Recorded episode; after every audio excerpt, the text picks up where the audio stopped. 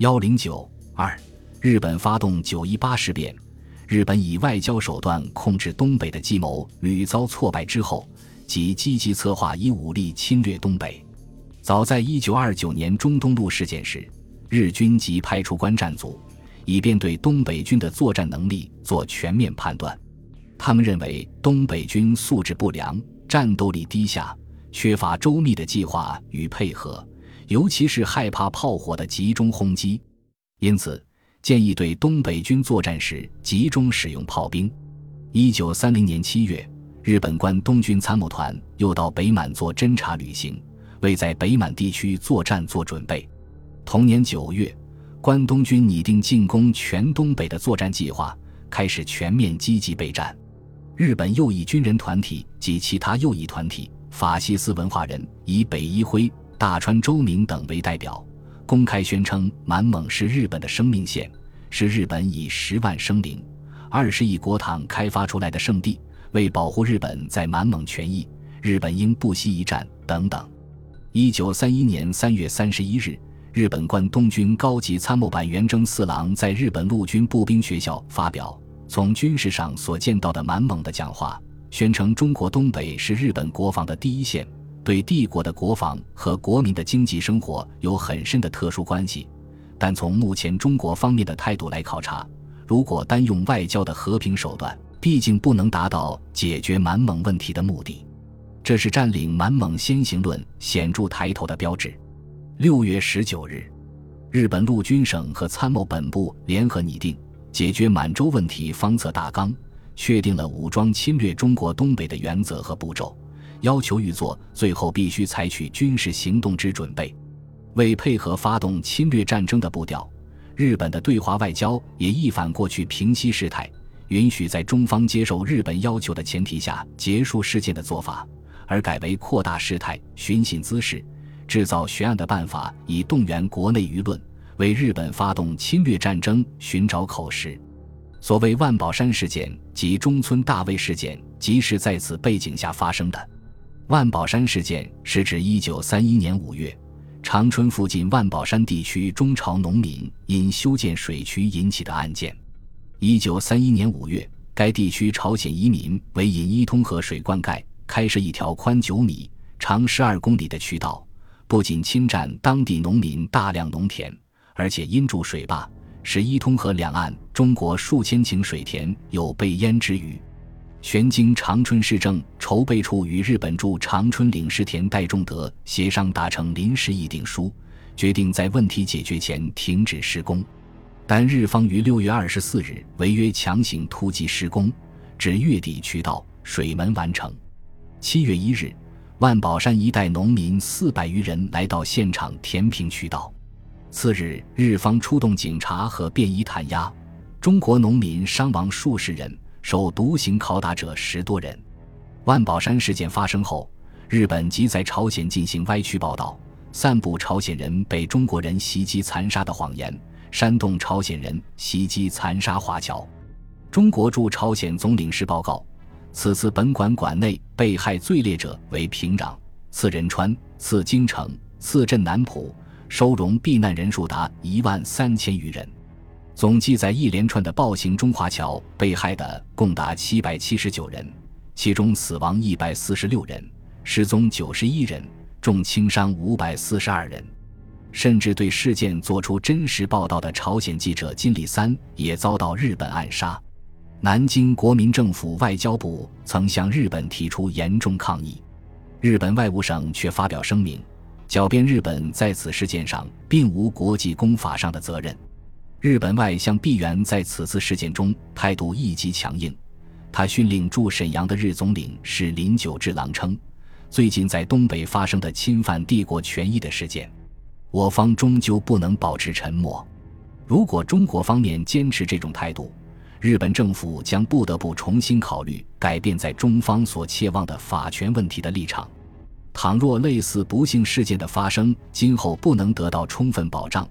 政府自将采取正当的随机措施，其结果必将产生极为重大的局面。毕原训令林久之郎警告中方，必须慎重处理此次事件，否则后果严重。这是必然公开向中方发出的战争威胁。日本的行径激起全中国人民的义愤，上海、北平、天津等地的民众集会，准备对日经济绝交。日方的蛮横态度使蒋介石也深感愤懑，在日记中写道：“谈日本惨杀朝鲜侨胞案，为之发指。”但他对各地民众团体准备对日经济绝交一事，仍然担心扩大事态。七月三十一日。在给国民党中央党部和国民政府批转宋子文、张群的电报时指示：现在各地反日援侨运动办法，实有审慎将事之必要。若中央地方党政各界步骤不能一致，势必受人以戏，徒以纠纷。况反动之徒唯恐不乱，难保不混迹各地，鼓山风潮。电文要求通令各地，如有不法行动，即应取缔。以免为反动派利用，即安人心而防意外。据此，南京国民政府即通令全国不得加害日本侨民，对民众的反日活动加以限制。虽然南京国民政府在万宝山事件的处理上采取了克制态度，但由于日本的挑衅及两国间恶感的加深，谈判期间，上海、青岛又陆续发生中日冲突事件，使中日关系更形恶化。正在此际，中村事件被公诸于世。一九三一年六月，日本军官中村镇太郎大卫自称日本黎明学会干事，带领日本、白俄、蒙古人各一名到中国海拉尔、洮南地区搜集新安屯垦区军事情报，调查日军横切满蒙时在宿营、给养、供水以及交通等方面可能遇到的情况，秘密联络当地亲日蒙古王公。准备策应日军进战。二十六日，中村一行为中国驻军发现，被带至屯垦队三团团部，经搜查其笔记多系记载调查将来军事上应用各项，同时还搜查到手绘地形图及关于屯垦军的兵力、武器、营房状况表册。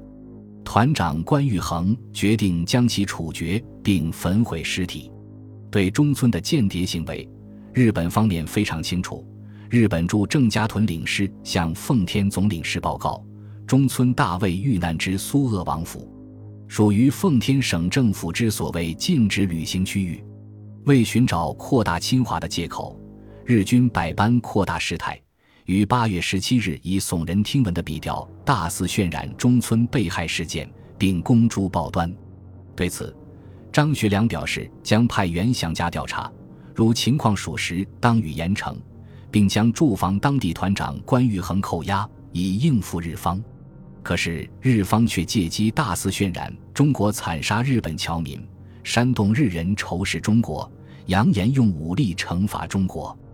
二十日，陆相南次郎在日本内阁会议上提出必要时采取武力解决的主张。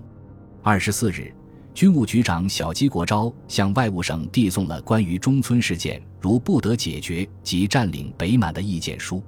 关东军更是借机向日本军部提出应由关东军自己来解决该事件，反对通过外交交涉以谋解决，认为这一事件是为洋军部威信于中外、回答国民期待并解决满蒙问题之绝好机会。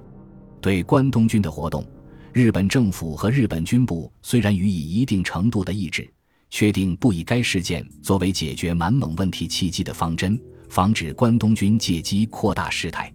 但日本政府事实上已难以约束关东军的行动，其内部尤其是军部的侵华冲动也在不断高涨，因此并没有采取有效措施阻止关东军的侵华举措。九月十八日。东北边防军参谋长荣臻走访日本驻奉天总领事林久之郎，承认中村已经被杀，希望寻外交途径解决问题。然而，正是这天爆发了九一八事变，最终日间形势日渐紧张，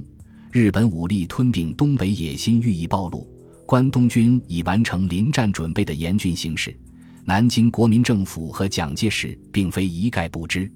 一九三一年七月，国民政府参军长贺耀祖致电国民政府，提醒道：“日前中外报载，日军事参议官会议决议于南满设置常备师团，此种与我国主权极有妨碍，基于领土之完整上可谓发生绝大危险，四应由我外部提出抗议，并对世界宣传。查日本政府对满政策近有改变，征后甚多，如宇原总督正式言明原来统治先满为二元制，现改为一元制等，深堪注意。蒋介石处理万宝山事件时，对日本的企图大有感触，感叹日方一面交涉，一面侵略。假交涉之谈判为侵袭之掩护，其欺诈残酷之手段，乃人类所未有之丑迹。即目的已达，乃委让而退，此其一步一步之螺旋而进之侵略，无以见其干非矣。虽然对日方的侵略计划洞若观火，但出于国内剿共战争及应付地方实力派的需要，蒋介石坚持攘外必先安内。七月二十三日。他通电全国，强调赤匪军阀叛徒与帝国主义者联合进攻，生死存亡，坚不容发之秋，自应以卧薪尝胆之精神，做安内攘外之奋斗。认为此次若吴越中叛变，则朝鲜惨案必无由而生，法权收回问题亦早已解决，不平等条约取消自无疑义，